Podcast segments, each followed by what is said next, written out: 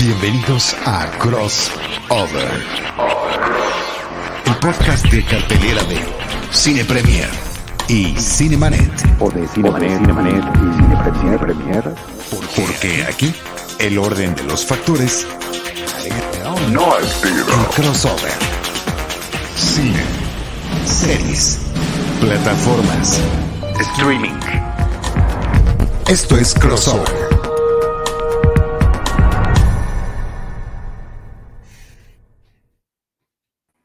Amigos, antes de comenzar, les quiero avisar, por si no sabían todavía, que ya está disponible en Paramount Plus la nueva película Uno para Morir. La historia sigue a siete extraños que se despiertan en una mansión a la mitad de la nada para descubrir que son parte de un juego retorcido que solo tiene tres reglas. Deben elegir a alguien para morir, el elegido debe coincidir con su destino y nadie se puede ofrecer a morir. Es un thriller lleno de misterio y drama dirigido por y protagonizado por Manolo Cardona, con además Maribel Verdú, un elenco increíble, así que córranle a Paramount Plus, ahí está Uno para Morir ya disponible y vámonos con el show. Bienvenidos al podcast crossover de Cine Premier y Cine Manet. Yo soy Iván Morales o el podcast de Cine Manet y de Cine Premier. Yo soy Charlie del Río. Eh, ¿Cómo estás, Rosalina Piñera? Qué gusto que nos acompañes. Has estado con muchas cuestiones laborales, pero eh, finalmente te eh, incluyes, te integras en este episodio, lo cual nos llena de alegría. Sí, pero qué, gusto estar aquí con ustedes, pero bueno, cuando no estoy aquí presente, bueno, estoy, entonces estoy escuchando, estoy ahí muy, muy atenta a todas las recomendaciones y de repente pues nos ganan los estrenos, ¿no? ¿Están de acuerdo? Están las plataformas, están películas que no alcanzamos a ver tanto en las, en las, en los, en los cines, digamos, como dedicados a este renglón del arte, como en los estrenos este, espectaculares y como a nosotros nos gusta de todo, pues aquí estamos. Así es, así es. Vamos a ver un poquito de todo y gracias a nuestro productor Jaime Rosales. Ivanovich. Este, sí, de verdad que sí, los estrenos se, enciman uno con el otro y, es bien curioso al ratito que dé los estrenos de esta semana de las plataformas. Este, ya llega en unos días Air, por ejemplo, que la acabamos de comentar hace dos semanas estaba en el cine y ahorita ya va a estar en, la plataforma de Amazon Prime Video. Entonces, sí, este, sí hay mucho, mucho de qué hablar. Pues arranquémonos, si les parece bien, este, con, con una, una película que yo no he visto, pero nos vas a platicar de ella porque suena muy interesante, que se llama Juegos Inocentes. El, nombre en español me suena un poco genérico, pero, pero sé que está padre la película. Sí, fíjense que bueno, el el título original es de Uskilich, perdonen mi noruego, bueno, es una película de, Noruega del 2021 que es dirigida por Eskil Vogt y él lo, tendrán ustedes muy ubicado porque es director y es el guionista, eh, autor justamente de, bueno, del guion de la, de la película de La peor persona del mundo. Además de escribir este, también dirigir y ser el guionista, eh, también es el autor de, una de, las películas, este, bueno, que son como la entrada de Joaquín Trier en el 2017, que fue justamente Telma, y que maneja justamente este suspenso, este terror psicológico que vamos a ver en Juegos Inocentes, ¿no? En, aquel, en aquella historia, la de Telma, bueno, hablaba acerca de una chica religiosa que tenía poderes eh, psicoquinéticos y que tenía también la facultad de desaparecer a las personas, ¿no? Con el simple deseo de, hacerlo. Y en este caso, bueno, lo que vamos a conocer es, bueno, nos vamos a dirigir a, este, a un grupo de, pequeños, justo a esta infancia que, generalmente consideramos inocente, pero que vamos a ir descubriendo este, con mucho miedo, este, pues de lo que pueden llegar a, a veces a ser capaz, ¿no? Eh, bueno, la historia eh, sigue la llegada de Ida y su familia a un conjunto habitacional, pues donde será su nuevo hogar. Estamos en medio del verano, entonces está casi deshabitado, ¿no? Porque muchos se han ido de vacaciones. Su hermana mayor, Ana, es autista. Entonces, Ida hace el papel de la cuidadora y que es algo que a veces, pues, se rehúsa ella a asumir esa responsabilidad, ¿no? Que de repente, bueno, le encomiendan justamente los padres cuando van a trabajar y todo. Eh, en este nueva, eh, nuestro nuevo eh, hogar, pues Ida conoce a Ben, un jovencito, un niño que pronto le va a mostrar que posee poderes telequinéticos, ¿no? Y entonces se van a entretener con juegos inocentes, y hay un poco como el, el título en español, pues de desviar el curso de, los objetos al caer, una piedra, una lata, ¿no? Que, que puede empezar a ser divertido. A la, a la par vamos a, a, a, conocer también a otra niña, Aisha, que va a poder de manera sorprendente comunicarse al parecer mentalmente con Ana, la niña autista, ¿no? Lo cual va a despertar los celos de Ida porque pues ella nunca ha podido establecer esa conexión profunda con su hermana.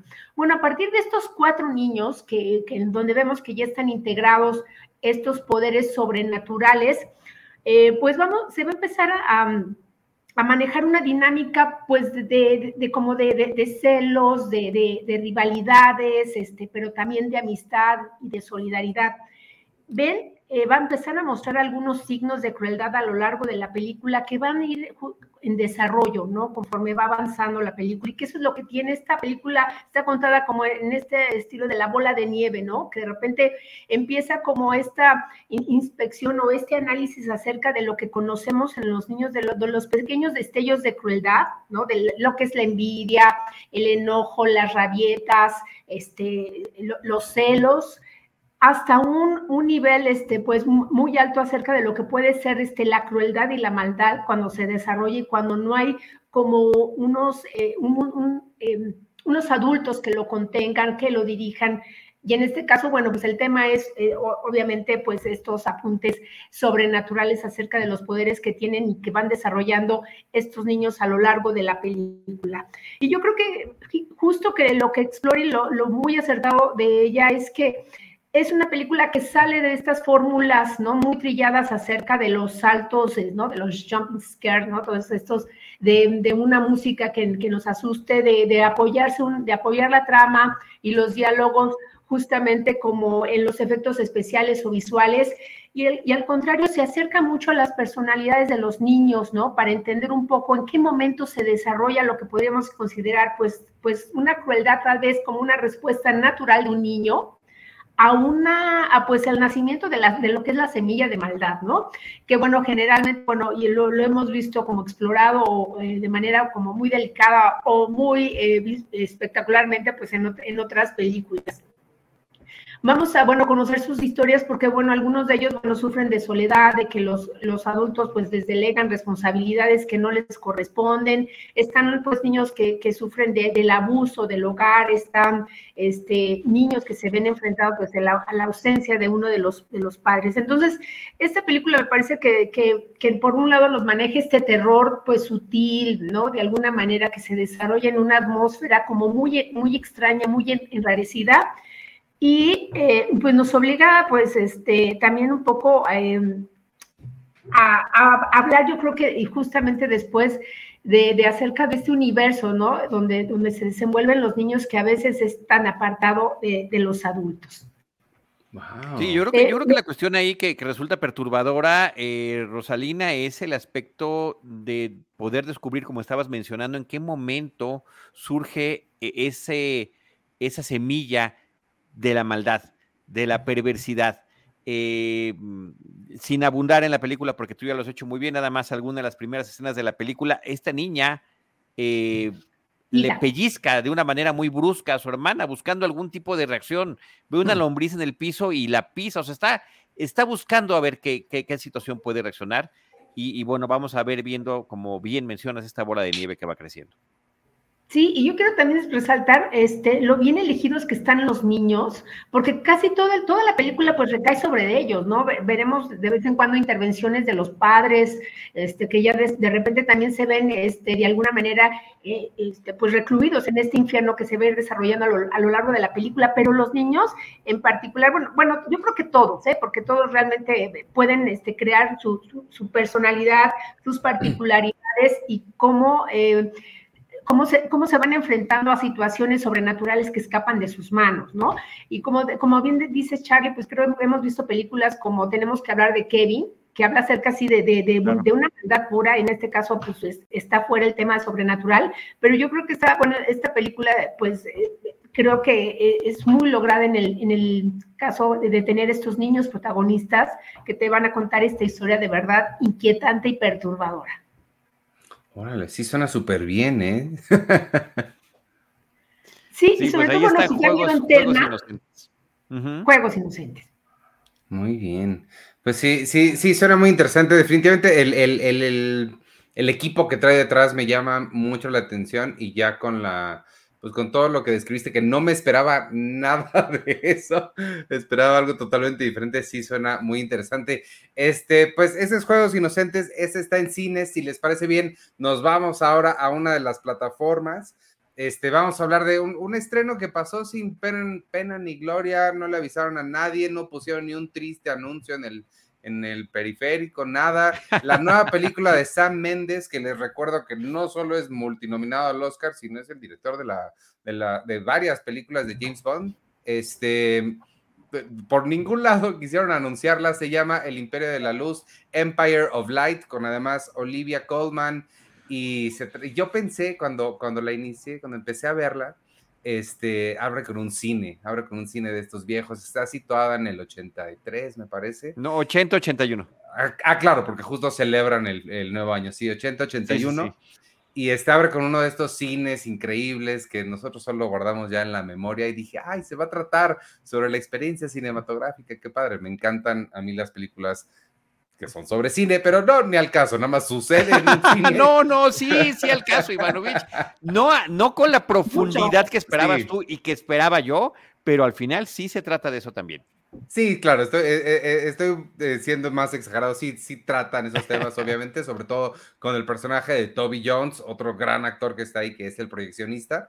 Eh, pero en esencia lo que es es una, es una historia sobre salud mental y uh -huh. sobre lo que puedes y no puedes controlar de tu vida. Son, vemos eh, la historia de estas dos personas que estamos viendo en la pantalla, que es el personaje de Olivia Colman y un muchacho que entra a trabajar al cine donde ella es como gerente y la relación que sucede entre ellos dos. Ella es una persona que sufre en, el, en la película, hablan de esquizofrenia, pero según yo es más como bipolar, porque el, además el tratamiento que tiene es de litio, entonces, pero bueno, independientemente de eso, eh, tiene una condición, ay, Colin Firth, claro, olvidé mencionar a Colin Firth, este, sobre la cual ella no tiene control. Y él es, pues, es eh, negro y pues tampoco es algo sobre lo que pueda controlar, y habla como cómo la sociedad los trata a los dos y cómo ellos tratan de encontrar su lugar en este, en este mundo, todo en el contexto de, de, de este cine que este, pues está muy bonito. No sé qué, a, mí me gustó la película, esperaba un poquito más, quizá por eso pasó un poco desapercibida. Este, creo que no está a la altura de otras películas de Sam Mendes, pero, pero creo que creo que vale la pena. Este, ahorita te, te comento un par de cosas negativas que tengo, pero quiero saber tu, tu opinión.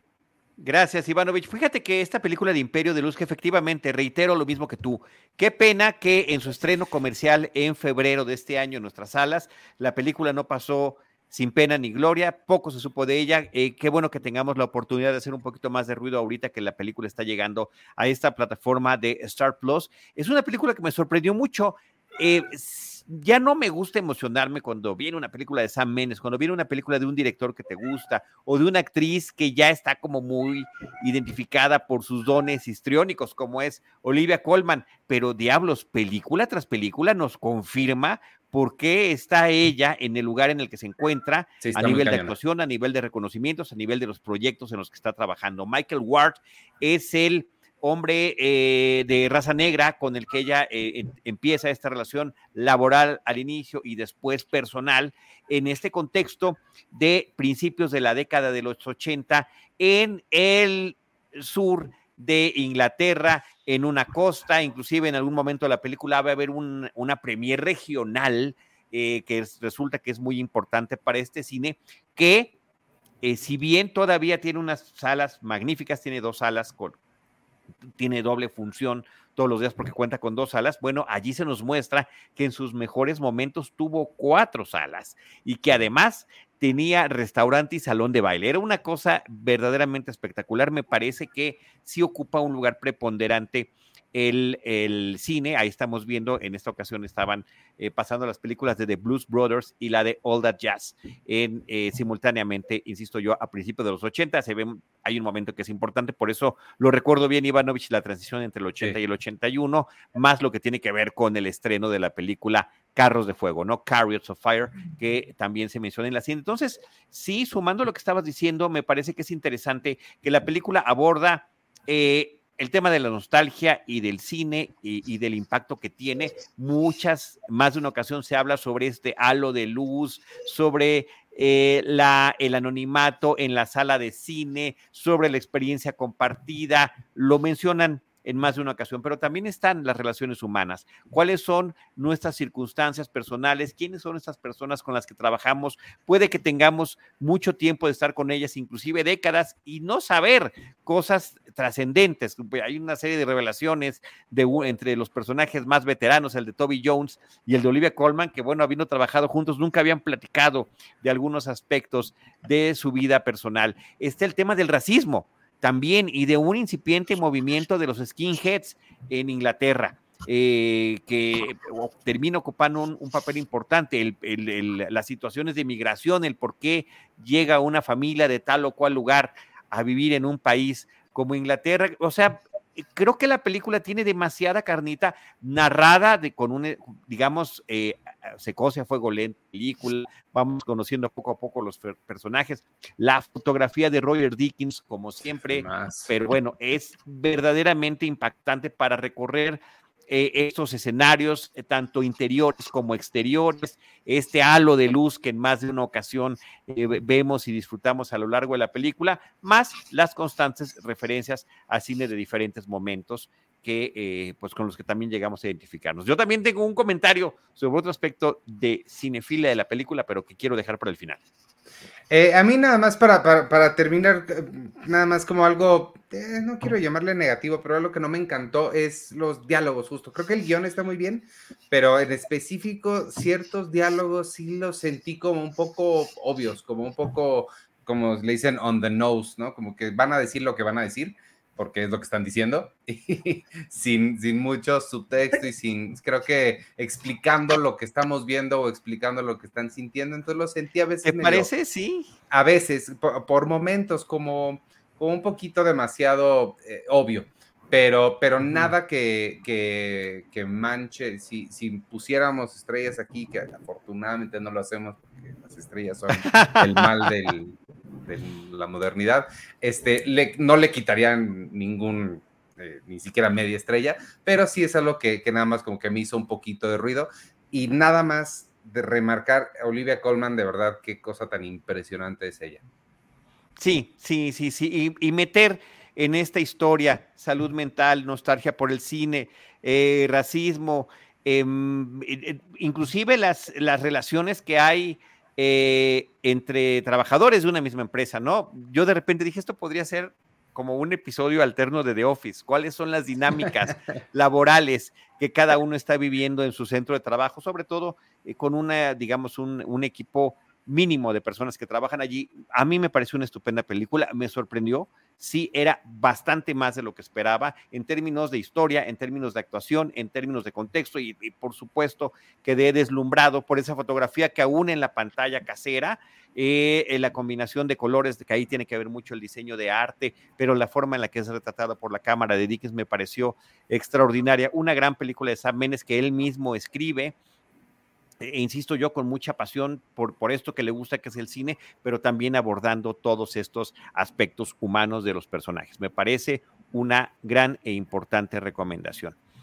Otro aspecto que quisiera yo comentar de la película tiene que ver con el asunto em, pues de la memoria colectiva y de cómo le llaman y cómo se renombran las películas en diferentes países y de qué manera eso se puede o no recordar a través de películas más presentes. Es una película contemporánea que está hablando de una época distinta, que está hablando de algo que sucedió pues hace prácticamente más de 40 años. Entonces salen a colación diferentes nombres de películas y en un principio quedé yo muy gratamente sorprendido por el, el buen tino de ponerle en los subtítulos para nosotros como región de México y de Latinoamérica los títulos con los que conocimos las películas, que oh. fueron cambiados originalmente, o sea, las películas son renombradas en Cinemanet, Rosalina Ivanovich, hemos hablado de eso hasta la saciedad, hemos dedicado episodios a platicar de estas cuestiones y cómo nos afectan, pero ya que se le dio un nombre a una película y que la película se estrenó en un país con tal título, creo que es importante que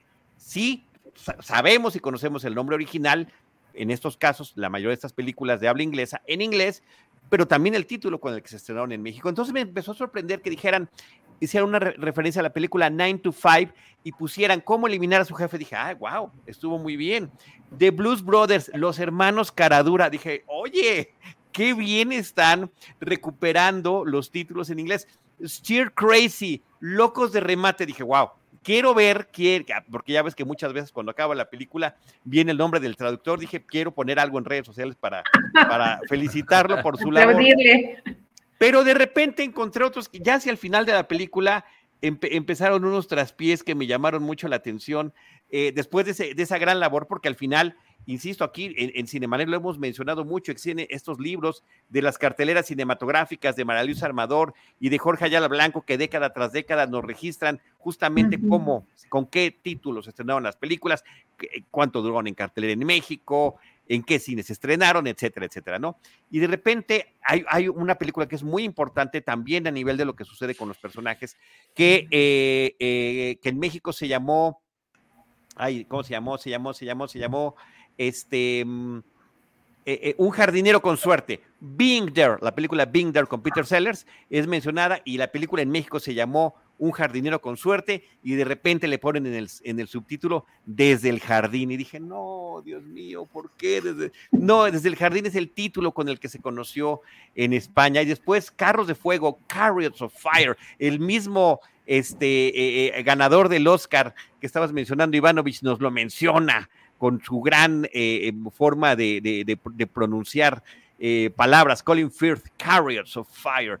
Y pues sí, en México y en España se llamó Carros de Fuego, en los dos países. No, le pusieron Carrozas de Fuego, que yo no sé si ya entonces fue una libertad de, de la traducción o que agarraron el título que la película tuvo en Perú, por ejemplo, ¿no? En, entonces ese desfase sí me llamó mucho la atención porque iban muy bien, pero siento también que de repente, sí es un trabajal, o sea, encontrar el nombre con el que una película se estrenó originalmente, pues sí termina siendo algo complicado y eh, lo hicieron en esta película en, en, la mayoría de los casos.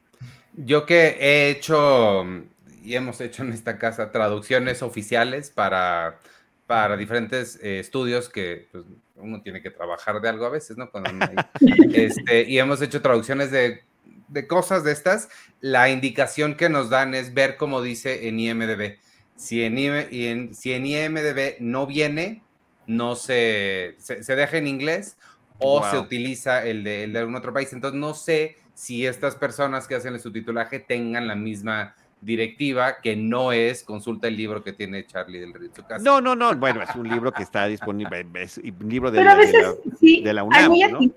Hay muy atinada. Estaba ahorita recordando, por ejemplo, una Eva y dos Adanes, que, que retoma, pero que eh, creo que no, no, sé en dónde le, le, pusieron con faldas y a lo loco, ¿no? El título original es Some sí. Like It Hot, pero dije, una Eva y dos Adanes, pues sí, queda muy, es como muy, muy lindo, muy atinado. Y el que yo creo que siempre sale en todas las, las, las pláticas es el de Telma y Luis, ¿no? Claro. claro que en México le sí. pusieron un final inesperado, ¿no? Entonces, este, todo el mundo ya a, se lo aquí, espera. Claro, te, te, es hasta spoiler la película, el título de la película. Sí. También mencionan Smokey and the Bandit, que, que en México se llamó eh, Dos Pícaros Ladrones. Y sí, sí los, los, lo dicen bien. Que, que por cierto, eh, en la versión en España se llama algo de caraduras, ¿no? Cuando ah. la de los Blues Brothers son los que se llaman caraduras aquí en México, en fin, que siempre hay esas diferencias, pero siento que terminaron mezclando y, eh, y Internet Movie Database, IMDB, sí ha ido mejorando y ampliando la información que trae, pero no siempre es precisa. Estaba yo viendo que desde el jardín también creo que es el título con el que se estrenó en video la película posteriormente. Ah, es y en hace. Internet Movie Database te hace también esa precisión. Entonces, eh, abajito de, en el renglón que, que, estaba abajo decía un jardinero con suerte. Eh, en fin, iban bien y chin, la, la, la, la, regaron de último momento. Pero qué bueno, qué padre que está, que está bien eso. Sí me gustan esos, esos detallitos. Absolutamente, absolutamente, Ivanovich. ¿Qué más nos seguimos? Este, pues de, de, de, una película filmada muy clásica, muy, muy, muy como lo que yo me imagino que querían fuera oscareable. Vámonos al otro lado del espectro, a una película que en su momento hubiera sido serie B, de culto, explotativa, Nicolas Cage gritando a todo lo que da, Yo no la he visto, pero Rosalina nos vas a platicar de Renfield, el asesino del vampiro. El asistente, de vampiro. Asistente de vampiro. Asistente de vampiro. Eso, mero. Sí, sí. Bueno, es, un, es una locura y, y, como bien dices, este, Nicolas Cage, bueno, desde hace tiempo ya se comentaba acerca de que si su carrera iba en declive, ¿no? Creo que a su, porque bueno, ya empecé a participar en estas, en, en, estas películas, pues de como de terror, ¿no? Como dejando atrás un lado todos estos títulos serios que lo llevaron incluso a ganar el, el, el Oscar. Pero creo que aquí, bueno, eh, se, se, ha tomado como este, también un poco tal vez, o Abraham no se ha tomado tan en serio eso, que, yo creo que en, este caso, en este papel, pues se ha divertido muchísimo eh, con esta comedia negra de vampiros, que es una locura en tono cap, ¿no? Que nos cuenta, bueno, el protagonista es Renfield, que es el asistente de Drácula, obviamente este personaje, pues ya obviamente retomado de, como sabemos, bueno, de, Bram Stoker, de, de estos personajes este, creado en, eh, creados en 1897 pero bueno, está eh, situado en el mundo actual, ¿no? Y Renfield, bueno, pues ya está muy cansado porque de, estar pues eh, atendiendo todas las exigencias de, su jefe, que bueno, siempre requiere sangre de, inocentes, ¿no? Y de alguna manera, pues él ya está como, se quiere alejar como de esta influencia, porque pues Drácula es un jefe que le, le chupa la sangre, que le chupa el tiempo, que le chupa la alegría, ¿no? Entonces Renfield encuentra un grupo de, de ayuda, ¿no? Que, que, lo empiezan a alentar para elevar su autoestima y para alejarse pues de ese jefe cruel. Claro que, que obviamente los integrantes de este grupo de ayuda pues no saben de quién se trata, ¿no? Y eh, a su vez, bueno, pronto Renfield y, y, el mismo Drácula se van a ver también confrontados con un grupo este, de mafiosos que pues van a derivar pues en unas espectaculares secuencias, ¿no? Porque de repente parece que es, es una comedia, este, de comedia negra, este, de, pero pues también están ¿no? como estos como momentos de absurdo que parece que estamos viendo ya pues una película de acción, porque Renfield, eh, que es interpretado por Nicolas Holt, que por cierto tenemos a los dos Nicoláses, los dos Nicolás, ¿no? este, como, como personajes principales, él logra adquirir poderes este, pues, suprahumanos a partir de la ingesta de insectos. Entonces, este es un, uno de los elementos de humor de toda la película, porque siempre que lo requiere, pues anda a la búsqueda de cualquier insecto que tenga a la mano para poder enfrentar con estos mafiosos. Me parece que, bueno, esta película que es dirigida por Chris McKay, que es el mismo director de La Guerra del Mañana, esta película que pueden encontrar en plataforma este, de, de, ciencia ficción, pues es como un acercamiento tal vez eh, distinto, un poco divertido, pues a, a, la novela de Bram Stoker, ¿no? Que, bueno, obviamente nos, nos lleva a una comedia este, por momentos absurda, desquiciante, que, que va del humor negro al gore más absoluto y que tiene eh, momentos también como muy interesantes y atractivos. Por ejemplo, la, la, secuencia inicial, pues es un tributo a la película de, Todd, de Todd Browning, eh, con, con Bela Lugosi, ¿no? Con este eh, Nicolas Cage. Eh, así recreando justamente pues uno de los momentos pues yo creo que más emblemáticos del, del, del género de terror y en particular bueno del subgénero de vampiros que es esta película pues este de, Drácula no este con, con Bela Lugosi. Pero eh, como decía, bueno, se van a divertir, de repente hay como muchos absurdos, destaca también como, por ejemplo, la, la, la relación que, que, se desarrolla entre Nicolas Cole, el personaje de Renfield, con eh, Akufina, esta actriz que hemos visto en películas también de acción como Shang-Chi y La leyenda de los diez anillos. Y entonces, pues vemos una película que, está ahí como para entretenernos, como para situar un poco también a un personaje, pues ya este, legendario para las nuevas generaciones y que puede invitar y, que intenta enriquecer pues el género de los vampiros. Entonces, se van a divertir mucho, como, no, no sé si como Nicolas Cage, pero sí, sí, sí va a estar muy entretenida. Sí, yo, yo la comenté, Rosalina, en un episodio pasado y, y, terminé también recomendándola porque me parece muy divertida la, y una forma fresca en la que están presentando un personaje que hemos visto tantas veces en el cine, así que esta mezcla de humor y de ironía y de sarcasmo y de autocrítica y de gore que tiene la propia cinta me parece que es una fórmula entretenida. Suena sí, bien. porque aparte, bueno, te arranca, este, como dicen, la risa culposa, ¿no? Que dices, pero ¿por, ¿por qué me tengo que reír en esto, no? Porque es, bueno, es una de, justamente de las invitaciones de, de, de, la comedia negra, ¿no? Pues suena, eh, suena muy bien, yo sí, en, en algún momento la, la, veré, pero quizá no en el cine, pero sí, sí me interesa en algún momento verla.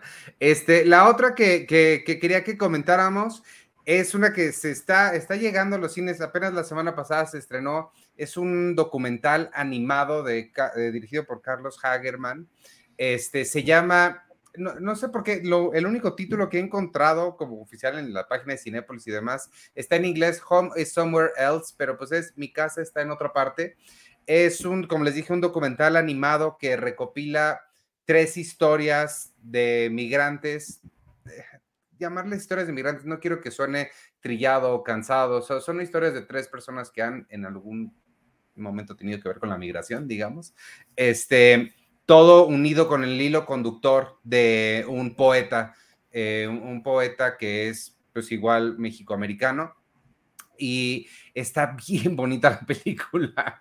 Yo la, la empecé a ver un poquito como por tarea, ¿no? Porque pues es de las, ya, la tengo, hay que verla para comentarla y conocer lo que está sucediendo en el mundo. Y este, y quedé cautivado con la, con la animación. Es una cosa de verdad excepcional. Me gustó mucho el estilo de animación que tiene. Tiene tres estilos diferentes. Cada una de las tres historias está animada de una forma diferente y las tres te cuentan historias que eh, muy personales, historias que, que no hablan necesariamente de, política o de, cómo deben cambiar las cosas o de activismo, sino de cómo afectan estas políticas migratorias norteamericanas a los individuos y a las familias. Este, a, mí que en lo personal a veces sí llego a sentir que luego estos temas cansan, que ya los vimos demasiado, que eh, no sé, que sí se sienten ya como que hay mucho me gustan estas películas que logran ser como una lucecita de, no, es que sigue siendo importante contarlas y vale mucho la pena escucharlas. Entonces, si tienen oportunidad este, de lanzarse al cine a ver, esta, creo que vale mucho la pena. Creo que cuenta historias este, que, que vale mucho la pena escuchar. Absolutamente de acuerdo, Ivanovich. Home y Somewhere Else, esta forma de narrar el documental me parece muy interesante. O sea, lo que estamos escuchando, todos los testimonios que escuchamos de los personajes que están narrando lo que han vivido en su calidad de migrantes o no, eso hay que mencionarlo porque hay quienes también eh, lo están eh, contando desde su eh, ubicación en México. La película más bien está hablando de la separación de las familias, no de la posibilidad de la separación o la realidad de la separación de las familias a través de tres historias que son ilustradas a través de la animación. Y me parece que esa es la parte que no nada más resulta eh, un gran elemento narrativo, eh, porque por una parte está ilustrando lo que estas personas están contando de sus eh, propias vivencias. la primera historia es de una niña de 11 años que ya nació en Estados Unidos, pero que sus papás, la mamá es Dreamer, el papá es indocumentado en cualquier momento y cuentan situaciones que han vivido, han vivido, han, eh, eh, vivido en carne propia la separación. Eh, entonces, bueno, ilustran lo que están contando, pero también se presta para la metáfora visual. Y la otra parte que resulta muy interesante es también que cada una de las historias es contada con un distinto tipo de animación, con distinta em, eh, arte, con distinto eh, estilo. Eh, los directores han platicado, hay una entrevista muy interesante que el propio Jaime Rosales, junto con Andrés Olascuaga Toro, este, están eh, ya publicaron desde la semana pasada en Cinemanet, donde Jorge Villalobos dice, cuando yo platiqué con esta niña Jasmine, eh, pues para romper el hielo y para poder eh, tener una conversación más, más sencilla, pues puse papeles en la mesa y carayolas y la niña empezó a dibujar, empezó a dibujar a su casa, empezó a dibujar a sus papás y ahí se da cuenta él, ese es el estilo con hmm. el que tenemos que contar la historia de Jasmine y la historia de sus papás, que también son entrevistados para este eh, documental. Y después viene la historia de dos hermanas de la península de Yucatán. Una vive en, un, en una población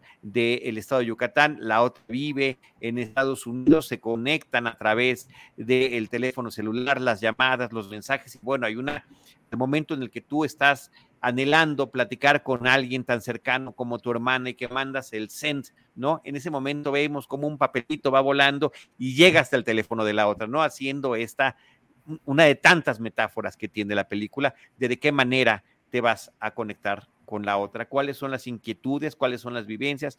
Y creo que todo eso está muy bien retratado. Y este artista de la palabra, este poeta que habla en spanglish eh, y que lo mismo consigue las rimas en inglés que en español, es el que va presentando cada una de las historias para finalmente también poder contar la suya y lo que es la experiencia de la deportación. Entonces, sí, el, el entorno es este que estás mencionando, que sí suena trillado porque es nuestra realidad, es, la, es una realidad diaria que está viviendo eh, toda Latinoamérica en esta migración hacia el norte. Hay, habrá quienes se queden en otros países, habrá quienes se queden en México, habrá quienes anhelen y sueñen cruzar la frontera de los Estados Unidos y todo lo que está pasando, que es muy complicado. Entonces, bueno, pues está eso, pero también está la realidad de estas familias. Eh, Jorge Villalobos desde muy temprano tuvo reconocimientos por los trabajos que ha hecho de animación, hasta en Cannes inclusive, y por su parte, eh, Carlos Hagerman ha trabajado en películas con, como la película Los que se quedan, que codirigió con Juan Carlos Rulfo, por ejemplo, que también hablaba, sí, de la migración, pero desde el punto de vista de la familia. O sea, el, el papá dice, bueno, pues ahí se cuidan, yo ya me voy a trabajar para allá, y uno ve lo que sucede con las familias que se están quedando, ¿no? Eh, tiene, tiene otros trabajos como Vuelve a la Vida o El Patio de mi Casa, donde, y lo mencionaba también el propio Hagerman en la plática con eh, Andrés y con eh, Jaime Rosales, este, pues dice, mis temas han sido los familiares, ¿no? El, el, núcleo familiar es algo que me interesa mucho y en este caso, en este caso, la posibilidad o la realidad de esta separación familiar. Un trabajo que me parece extraordinario, está en cines de Cinépolis, está en la Cineteca Nacional, está en circuitos de arte. Es una gran oportunidad de ver una película como esta. Este, me recordó mucho eh, Rosalina, la de Tatiana Hueso, por ejemplo, que también a partir del testimonio en audio, ella hace una película filmada, ¿no? Para ilustrarla aquí pues la ilustración es a través de estas diferentes imágenes. Eh, yo recomiendo muchísimo que chequen la plática en Cinema Tempo de Jaime Rosales y de Andrés Olascuaga Toro con eh, Carlos Hageman y con eh, Jorge Villalobos para que pues conozcan un poco más de la película. Ahí Jaime nos está ayudando a poner las ciudades en las que por lo pronto la película se ha estrenado, Baja California, Ciudad de México, Durango, Estado de México, Guanajuato, Guerrero, Jalisco, Michoacán, Morelos, Nuevo León, eh, Puebla, Oaxaca, Quintana Roo, Veracruz y Yucatán. Las dije casi en orden eh, eh, ortográfico, ¿no? Alfabético, pero me equivoqué en una. Pero ahí están, están, están en todas estas ciudades. Y bueno, y un saludo muy grande a Carlos Hagerman, con quien me tocó estudiar en la carrera. Entonces, pues bueno, así que muchas felicidades a Carlos Hagerman por este trabajo, a Jorge Villalobos, que también estuvo en la misma eh, carrera y en la misma universidad, solo que solamente que él era de una generación eh, posterior. Me parece que Jorge estudiaba con uno de los hermanos de Carlos, que también se han dedicado a la producción cinematográfica. Eh, ahí está, ahí está película, Home is Somewhere Else. Y el juego de palabras tan bonito que tienen a la hora de presentar este, la, la, los, los, los, el título de la película al inicio me parece que es extraordinario.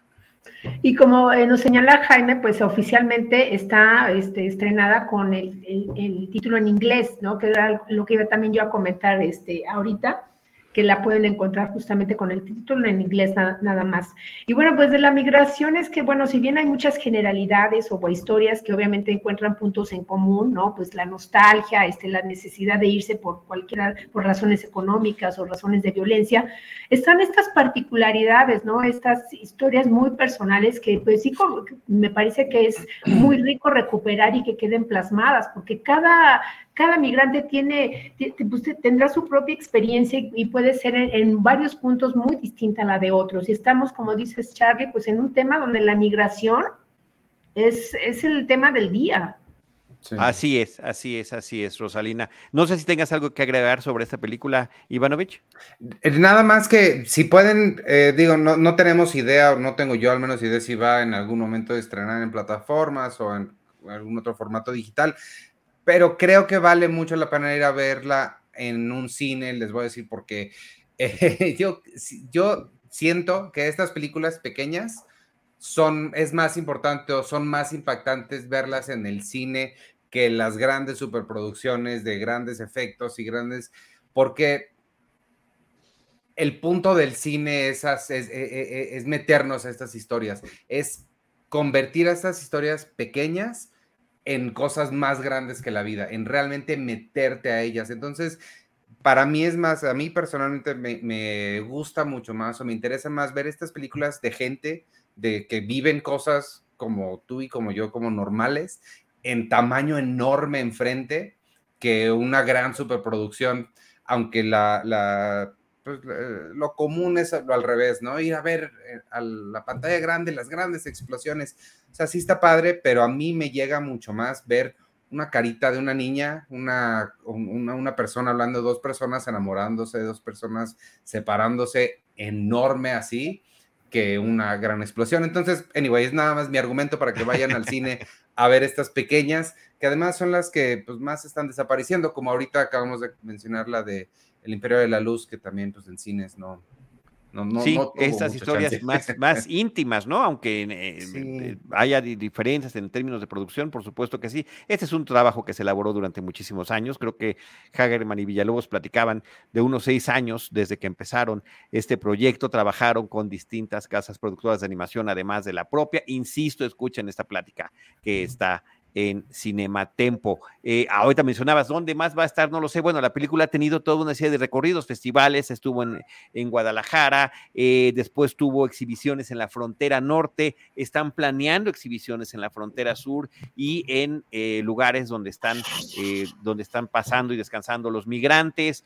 también hay un proyecto de ellos mismos para poder llevarla a Washington y que la película pueda verse, donde están los que trabajan en pues, los, legisladores estadounidenses, también que la película sea proyectada a nivel de preparatorias y universidades, pero ahorita es un momento muy importante porque es la exhibición comercial de la película y es cuando la mayor cantidad de público, al menos, tenemos el acceso a poder disfrutarla. Así que Home is Somewhere Else es un testimonio sensacional, extraordinariamente bien narrado, muy emotivo, em, un trabajo que además resultó muy interactivo con los, próximos, con los propios entrevistados, con los propios protagonistas, porque no nada más se grabaron sus testimonios, sino que los directores estaban en constante comunicación con ellos justamente para ir eh, pudiendo tener el, tono eh, y la temperatura con la que querían ilustrar todo esto que ellos les habían platicado. Así que bueno, extraordinaria película. Oye, este, les iba yo ahorita, bueno, en un ratito quiero platicar de otro documental, lo iba a unir con esto, pero este, perdemos a Rosalina en unos minutos, entonces si quieres mejor, platícanos de Los Tres Mosqueteros, que es la otra que traías en el tintero francesa. sí, es que miren, bueno, continúa en cartelera y no había tenido oportunidad este, de, de, comentarla aquí con, con ustedes. Eh, pues es la primera de, de, dos entregas, esta es Los Tres Mosqueteros de D'Artagnan, y al final, antes de que termine el año, vamos a tener eh, Los Tres Mosqueteros Milady. ¿no? Bueno, dirige eh, Martin Bourboulon, que es el mismo director de una película que ahorita también pueden disfrutar en cartelera, que es Eiffel, acerca justamente, bueno, de esta torre insigne de, de, de París. Y pues la historia, bueno, obviamente pues retoma este, todas las aventuras de los tres mosqueteros, los personajes creados por Alexandre Dumas, nos sitúa en la Francia de 1625 y comienza con la llegada de D'Artagnan a París, porque bueno, aspira a, formar parte pues de la guardia del, rey Luis XIII, ¿no? Y ahí, como sabemos, pues va a tener los encuentros con eh, los tres mosqueteros, eh, Athos, Portos y Aramis, y pues pronto se van a ver enfrentado a una serie de intrigas, ¿no? del, malvado cardenal Richelieu y de Milady Winter. Un elenco pues, espectacular, eh, donde Vincent Castle como Athos, eh, Romain Duris como Aramis, está Vicky Creeps, eh, como Ana de Austria, esta actriz que hemos visto en películas como Corsage o como El Hilo Fantasma. Y pues esta Eva Green, ¿no? Interpretando a Mileida Winter. Eh, ¿Qué podemos comentar? Me parece que podríamos preguntarnos si, cabe una adaptación más de las aventuras de los tres mosqueteros, que siempre nos preguntamos por qué les dicen tres y en realidad eran cuatro. Pero esta película me parece que retoma todos los elementos del género de aventuras que tanto hemos disfrutado, por ejemplo, desde antaño y que, gozaron nuestros padres de otras generaciones, porque el espectáculo visual es enorme. hay también este, un acercamiento para que cada uno de los personajes cuenten sus particularidades, sus historias, una puesta pues en, en, escena que hace una recreación espectacular de la época. Tú puedes ver desde los palacios majestuosos parisinos hasta todas las calles llenas de barro, de lodo, los duelos, los carruajes, el vestuario es bellísimo. Y es obviamente recuperar, ahora que estamos justamente ante estas oleadas de, películas, pues de, de, superhéroes, ¿no? De personajes con poderes humanos, pues estos héroes de antaño que eran mucho más terrenales, que tenían estos códigos de honor, esta lealtad, este, ¿no? A, toda costa, este, con la reina, con la estabilidad de, su país, y este, sobre todo, este carácter incorruptible, que es lo que distingue mucho a los, a, los, a los mosqueteros. Me gustaría destacar la pericia técnica de, de, la película. Hay, una, hay un encuentro en el bosque que es, bueno, así narrado en imágenes en un plano secuencia, coreografiado de manera espectacular, porque bueno, imagínense la cámara de repente está tomando este el duelo entre espadas, entre dos personajes, y luego nos vamos a, al árbol, al paisaje, a la piedra, a los rostros, a la herida. Entonces, bueno, la coreografía en particular, sobre todo de este, de este, de este encuentro en el bosque, es maravillosa. Hay un baile de disfraces, la iluminación también, este, obviamente, es casi natural a la luz de, la, la, luz de las velas. Y, pues esta recreación como de, otra época con unos personajes que nos hablan tanto de sus virtudes, pero también de sus abismos, ¿no? De, cómo se, integran todas las aventuras y todas las distintas personalidades de los mosqueteros, porque como sabemos, bueno, por ejemplo, Athos, que es interpretado por Vincent Cassel, pues ya está en una etapa, pues, crepuscular, ¿no? Y D'Artagnan, pues, tiene 18 años y apenas está en este proceso de aprendizaje, de deslumbramiento, de pues de gallardía, de, de, no medir como el, como, el, como el miedo. Y por supuesto todas estas aventuras eh, este, maravillosas que hemos disfrutado, pues de, la, de, las joyas de, la reina eh, y todas estas intrigas que se van a desatar ahí justamente pues, por el poder en el palacio y la inminente guerra ¿no? entre Francia y Inglaterra, ¿no? Entonces, creo que este, pues es muy disfrutable eh, ver esta película, ver estas aventuras, ¿no? Al modo tradicional que, que pueden ver en pantalla. Por favor, ojalá la encuentren. Todavía hay muy pocas funciones que están en el francés, que es el idioma original, que a mí, bueno, creo que me gusta mucho ver las cosas en el idioma original, porque obviamente pues, la voz forma parte de, la actuación, ¿no? De, cada uno. Por supuesto. Personajes y el talento. Este, muy bien, pues sí, cuando la comentó eh, Víctor, justo que acaba de comentar aquí en el chat, la comentó también, esto quedó igual de fascinado, entonces ya tengo dos muy buenas recomendaciones de gente y esta idea de que las hayan hecho juntas, esta y la segunda parte suena, suena muy bien porque tienen un plan que van hacia un lugar y me, me gusta mucho. Este, pues ahora sí, vámonos si quieren al, documental que les iba a platicar. Se estrena. Bueno, nos, despedimos de Rosalina, nos despedimos ah, claro, de Rosalina perdóname. Antes, de pasar al documental. Rosalina, muchísimas gracias. Y yo sí te contesto, son los tres mosqueteros porque son los veteranos. D'Artagnan, que entra como el cuarto, ya es el que se integra. Es la historia del que se integra a los tres mosqueteros, pues que ya estaban, ya estaban consolidados. Ajá, lo sé, pero ya sabes, era la duda infantil, pero me gusta porque esta película tiene este toque de humor, estos espacios de humor, y ellos mismos ahí en algún momento preguntan así como, pero ¿por qué tres, no? Y si hay, cuatro, ¿no?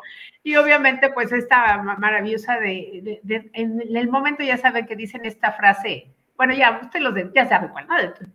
Todos para todos uno. Para uno y uno para todos. Me, quiero imaginar que es todos para uno y uno para todos.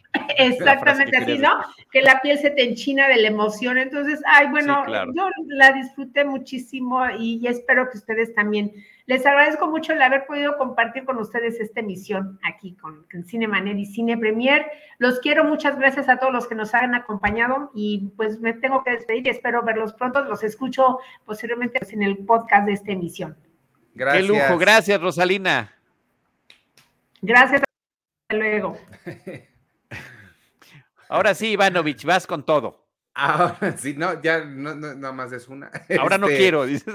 sí, no, ya no. No, esta semana se estrena en Apple TV Plus un documental que yo vi en Sundance de este año, dirigido por Davis Guggenheim. Davis Guggenheim lo recordarán por ser el director de Una Verdad Incómoda, el director de aquella película no fue Al Gore, aunque él es claramente el protagonista y está basada en la presentación que él daba. Claro, claro. David Guggenheim fue el director, también tiene otro documental sobre educación que se llama Waiting for Superman y el de Me llamaron Malala. Es un documentalista muy interesante, creo que bastante sólido.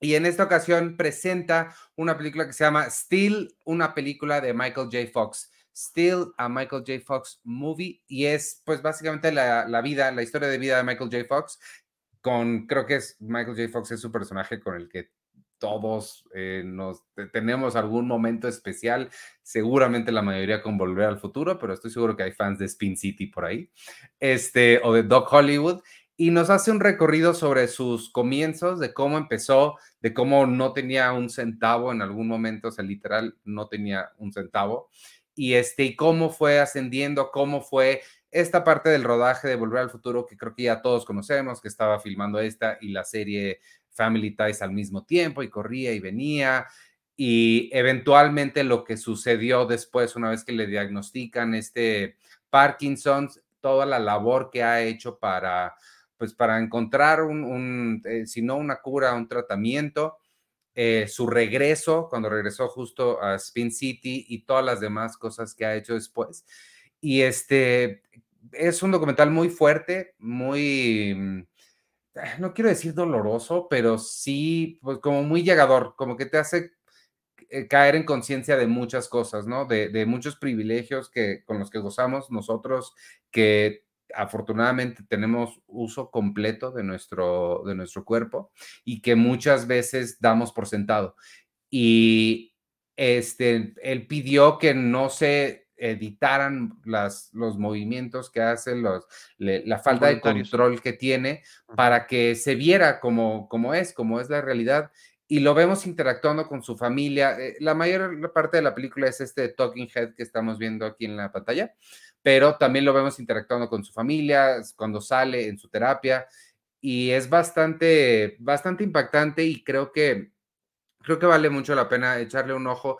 Llega este 12 de mayo, que eh, es, que es el viernes, a, este, a Apple TV Plus, y creo que vale, vale mucho, mucho la pena verla para, para fanáticos de él y de Volver al Futuro y de todo lo que ha hecho, como nada más una historia de vida en, en general, vale mucho la pena echarle un ojo.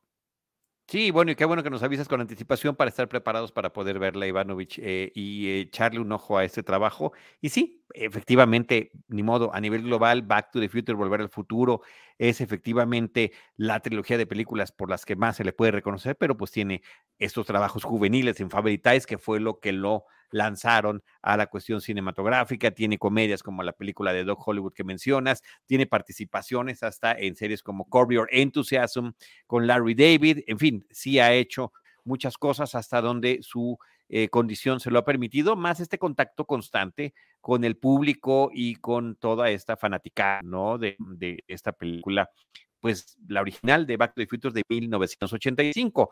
Mm, basta nada más pensar, y esto lo mencionamos cada vez que hablamos de Back to the Future, en aquel momento el, el chavo se iba al pasado, 30 años hacia atrás, y llegaba del 85 al 55 en estas décadas tan distintas y tan complejas. Si hicieran do, eh, Back to the Future ahorita en 1900, en el, en el 2023, perdón, el, el pasado sería 1993, Ivanovich. Entonces, sí, sí ya resulta un poquito aterrador pensarlo en esos términos. Pero bueno, eh, también sé que Back to the Future es una de tus películas favoritas, así como lo es también mía, claro. pero creo que todavía más tuya y más un poquito de tu generación. Pero este, pues ahí está. Qué bueno que nos estás haciendo esta recomendación de la película de eh, con sobre con y sobre Michael J. Fox, ¿no? Eh, tenemos ya pendiente eh, platicar de eh, de que tú querías platicar tu experiencia de Guardianes de la Galaxia, por favor. Sí, la semana pasada tú la platicaste porque la fuiste a ver la función de prensa donde estoy seguro que la pudieran disfrutar muy bien. Yo fui este fin de semana a una cosa que se llama Cinépolis Mítica. Este, bueno, para hablar rápido de Guardianes de la Galaxia, lo mismo que todo el mundo ha dicho, está muy divertida, está muy padre, vale mucho la pena, vayan a verla. Creo que cierra muy bien su estancia con los Guardianes James Gunn este, mm, se nota que es una historia que tenía así como bien atorada y que la quería sacar esta emotividad con, con Rocket, creo que funciona muy bien.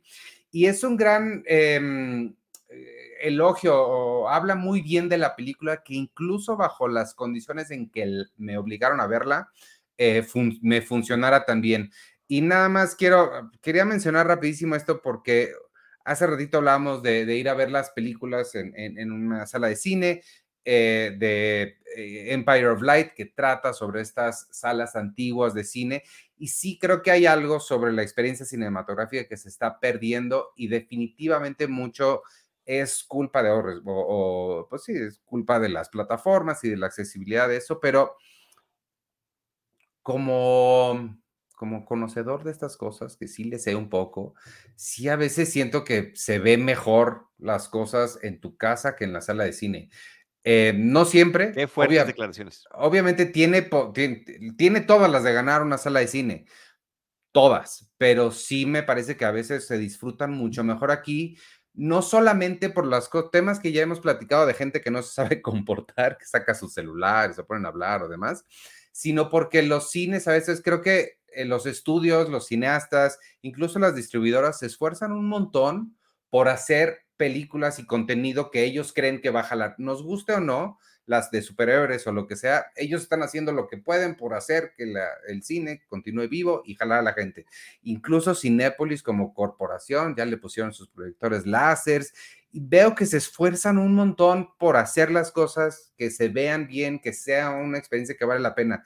Y todo se lo dejan en manos de gente que a mi parecer no le podría importar menos la experiencia de la gente a quien están atendiendo. Y el último eslabón de esa cadena que le ha echado un montón de ganas, se rompe por completo cuando a la gente que atiende el cine no tienen cuidado con ciertas cosas. Se nos fue la luz en esa función y este, se fue la luz porque la luz se va de los lugares, no, eso no, no, no pasa nada, ¿no? A veces se va la luz de las cosas, pero y se encienden las luces de seguridad de estas para que la gente pueda ver y salirse, pero deciden no sacar a la gente.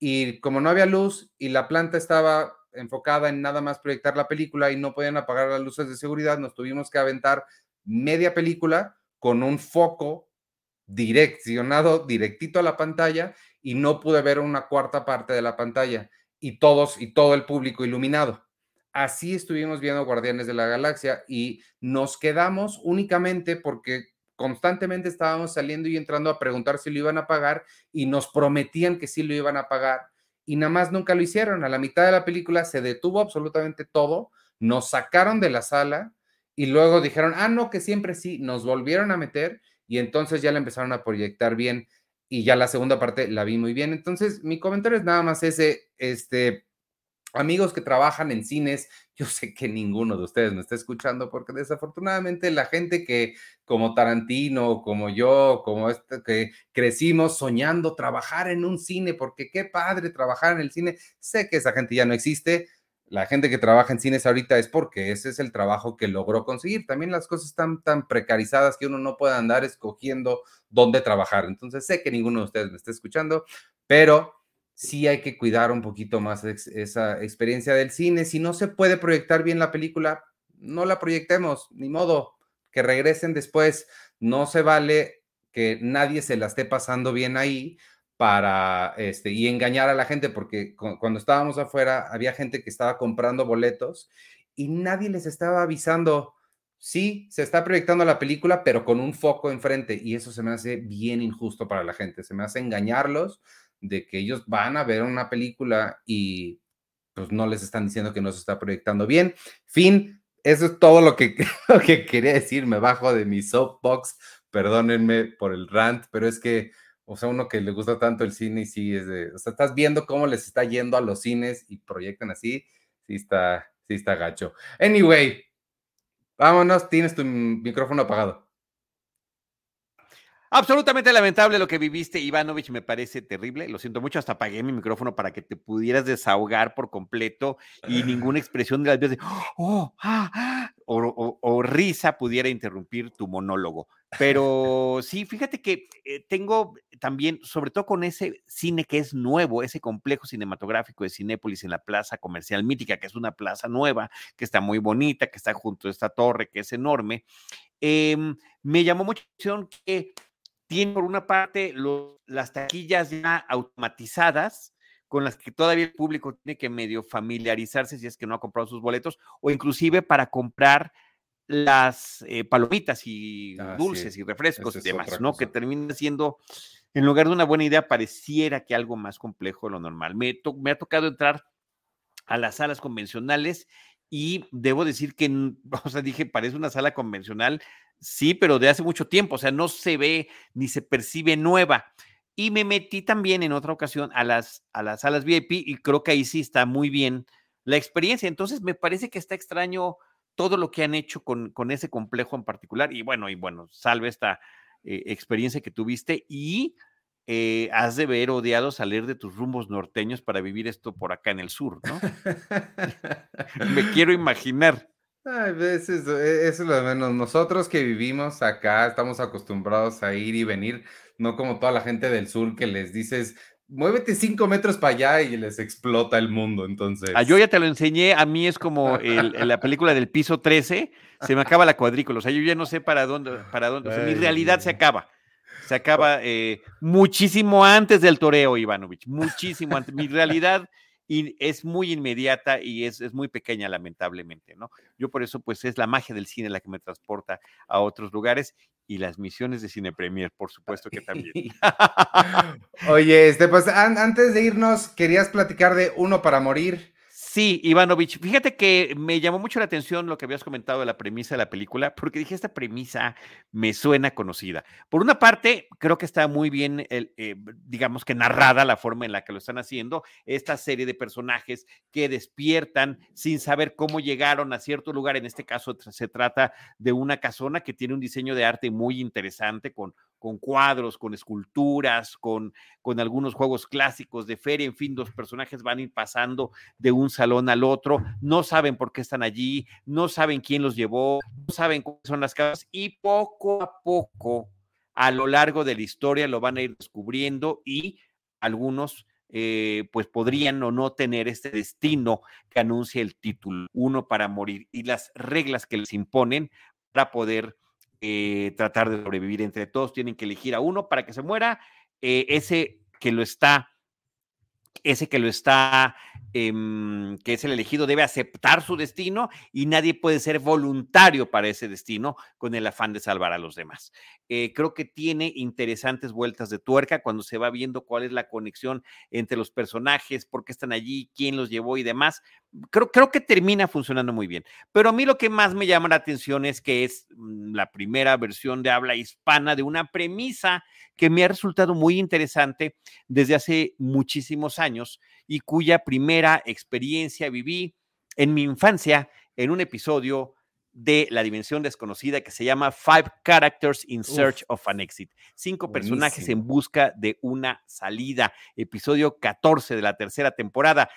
eh, realizado y estrenado en el año de 1961. Rod Serling es el creador de La Dimensión Desconocida, él es el guionista de este episodio que está basado en un cuento que se llama The Depository de Marvin de Marvin Petal. Nada más les digo para que vean qué tiene la conexión y de qué manera esta premisa ha sido llevada en otras ocasiones al cine o a la televisión. En ese episodio resulta que en un espacio que no se no termina de identificarse qué es un militar, un vagabundo, una bailarina, un payaso y un músico, un músico que tiene una gaita, un gaitero, despiertan y ellos inclusive no recuerdan ni quiénes son, ni siquiera cómo se llaman y están tratando de poder eh, saber qué es esto, eh, empiezan algunos pleitos entre sí, descubren porque no se, no se divide, o sea, apenas hay una luz que ilumina el centro de la habitación vacía donde se encuentran y ellos no alcanzan a tocar o a vislumbrar cuáles son las paredes, ¿no? Resulta que las paredes son circulares, en algún momento tratando todos de ayudarse,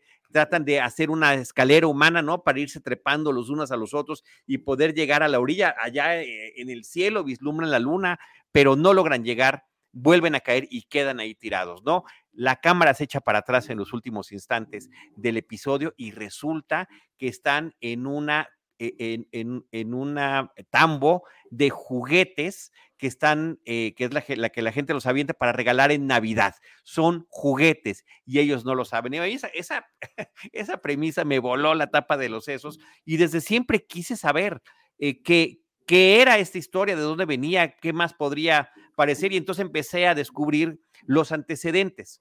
Eh, hay una obra de teatro de 1921 que se llama Seis personajes en busca de un autor, de Luigi Pirandello. Es una obra de teatro italiana y justamente la historia trata sobre seis personajes de ficción que anhelan una realidad, que anhelan que, el, que quien los creó les dé un sentido a su vida y, wow. y, un motivo para su propia existencia, ¿no? Es una obra que termina inscribiéndose en una corriente que se llama el teatro del absurdo.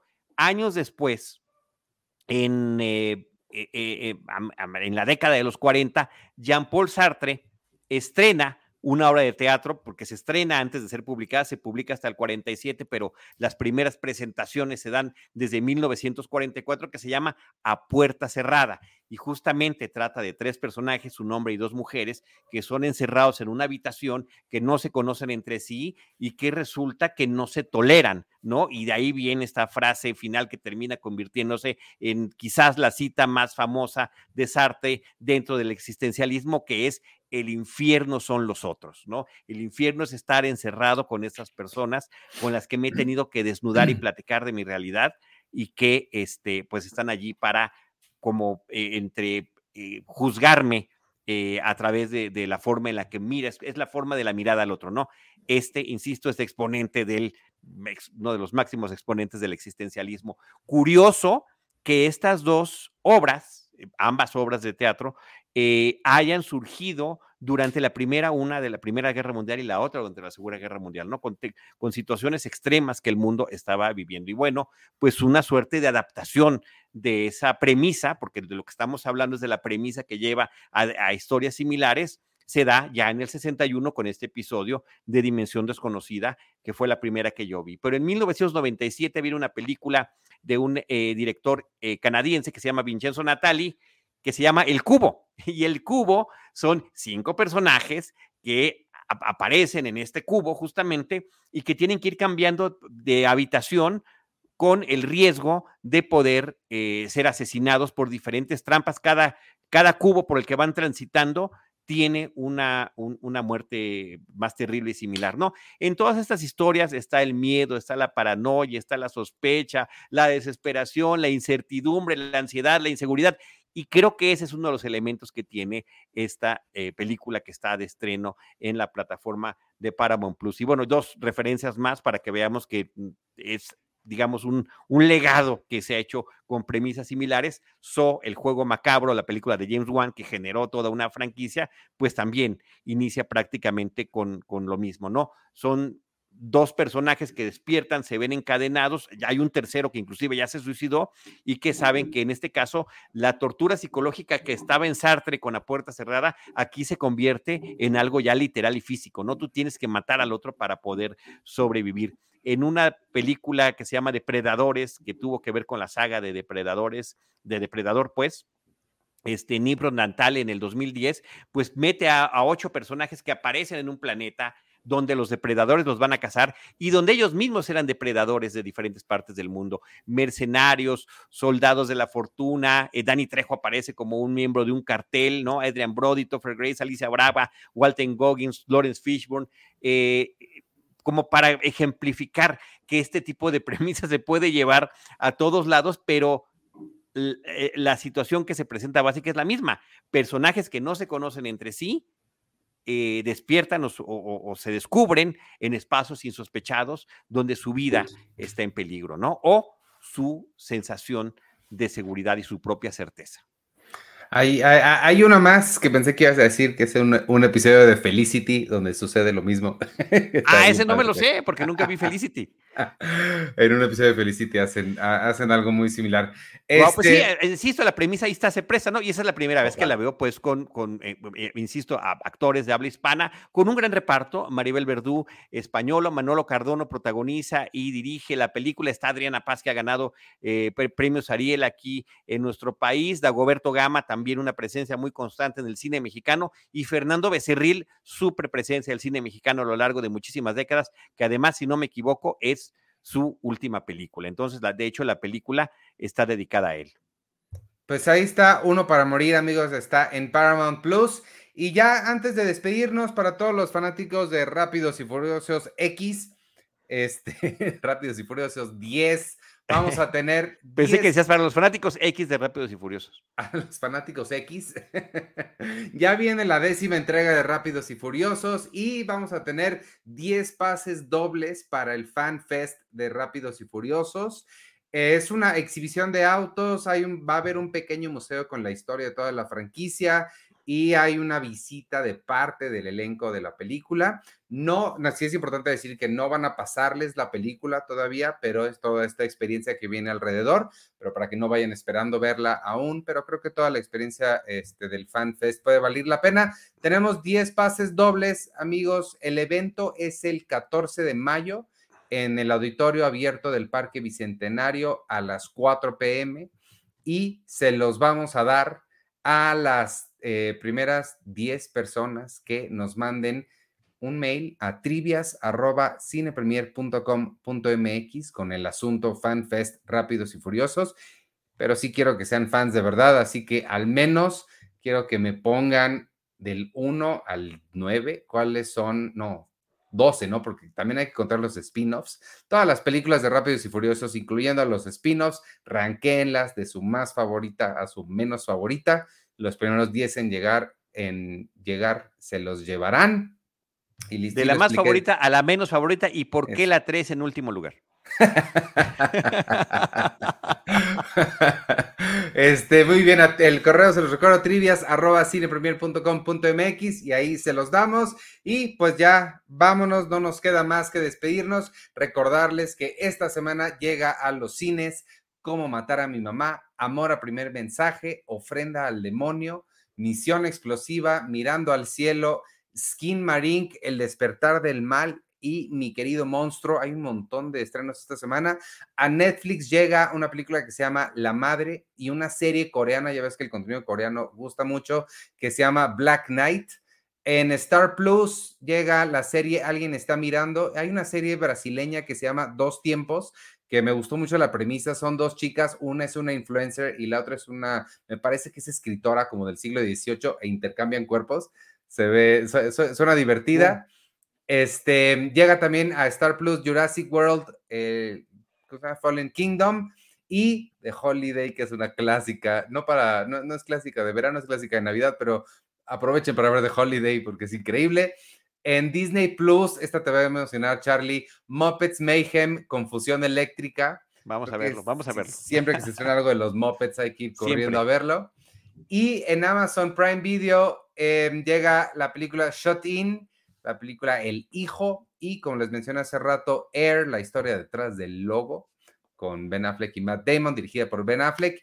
Y en Apple TV Plus, City on Fire, una serie nueva, y la película de Michael J. Fox que les conté hace ratito, Steel, una película sobre Michael J. Fox. Muchas gracias, amigos, a todos los que nos vieron aquí en vivo o nos estén escuchando después en Apple Podcasts, Spotify, donde sea que ustedes escuchen sus podcasts.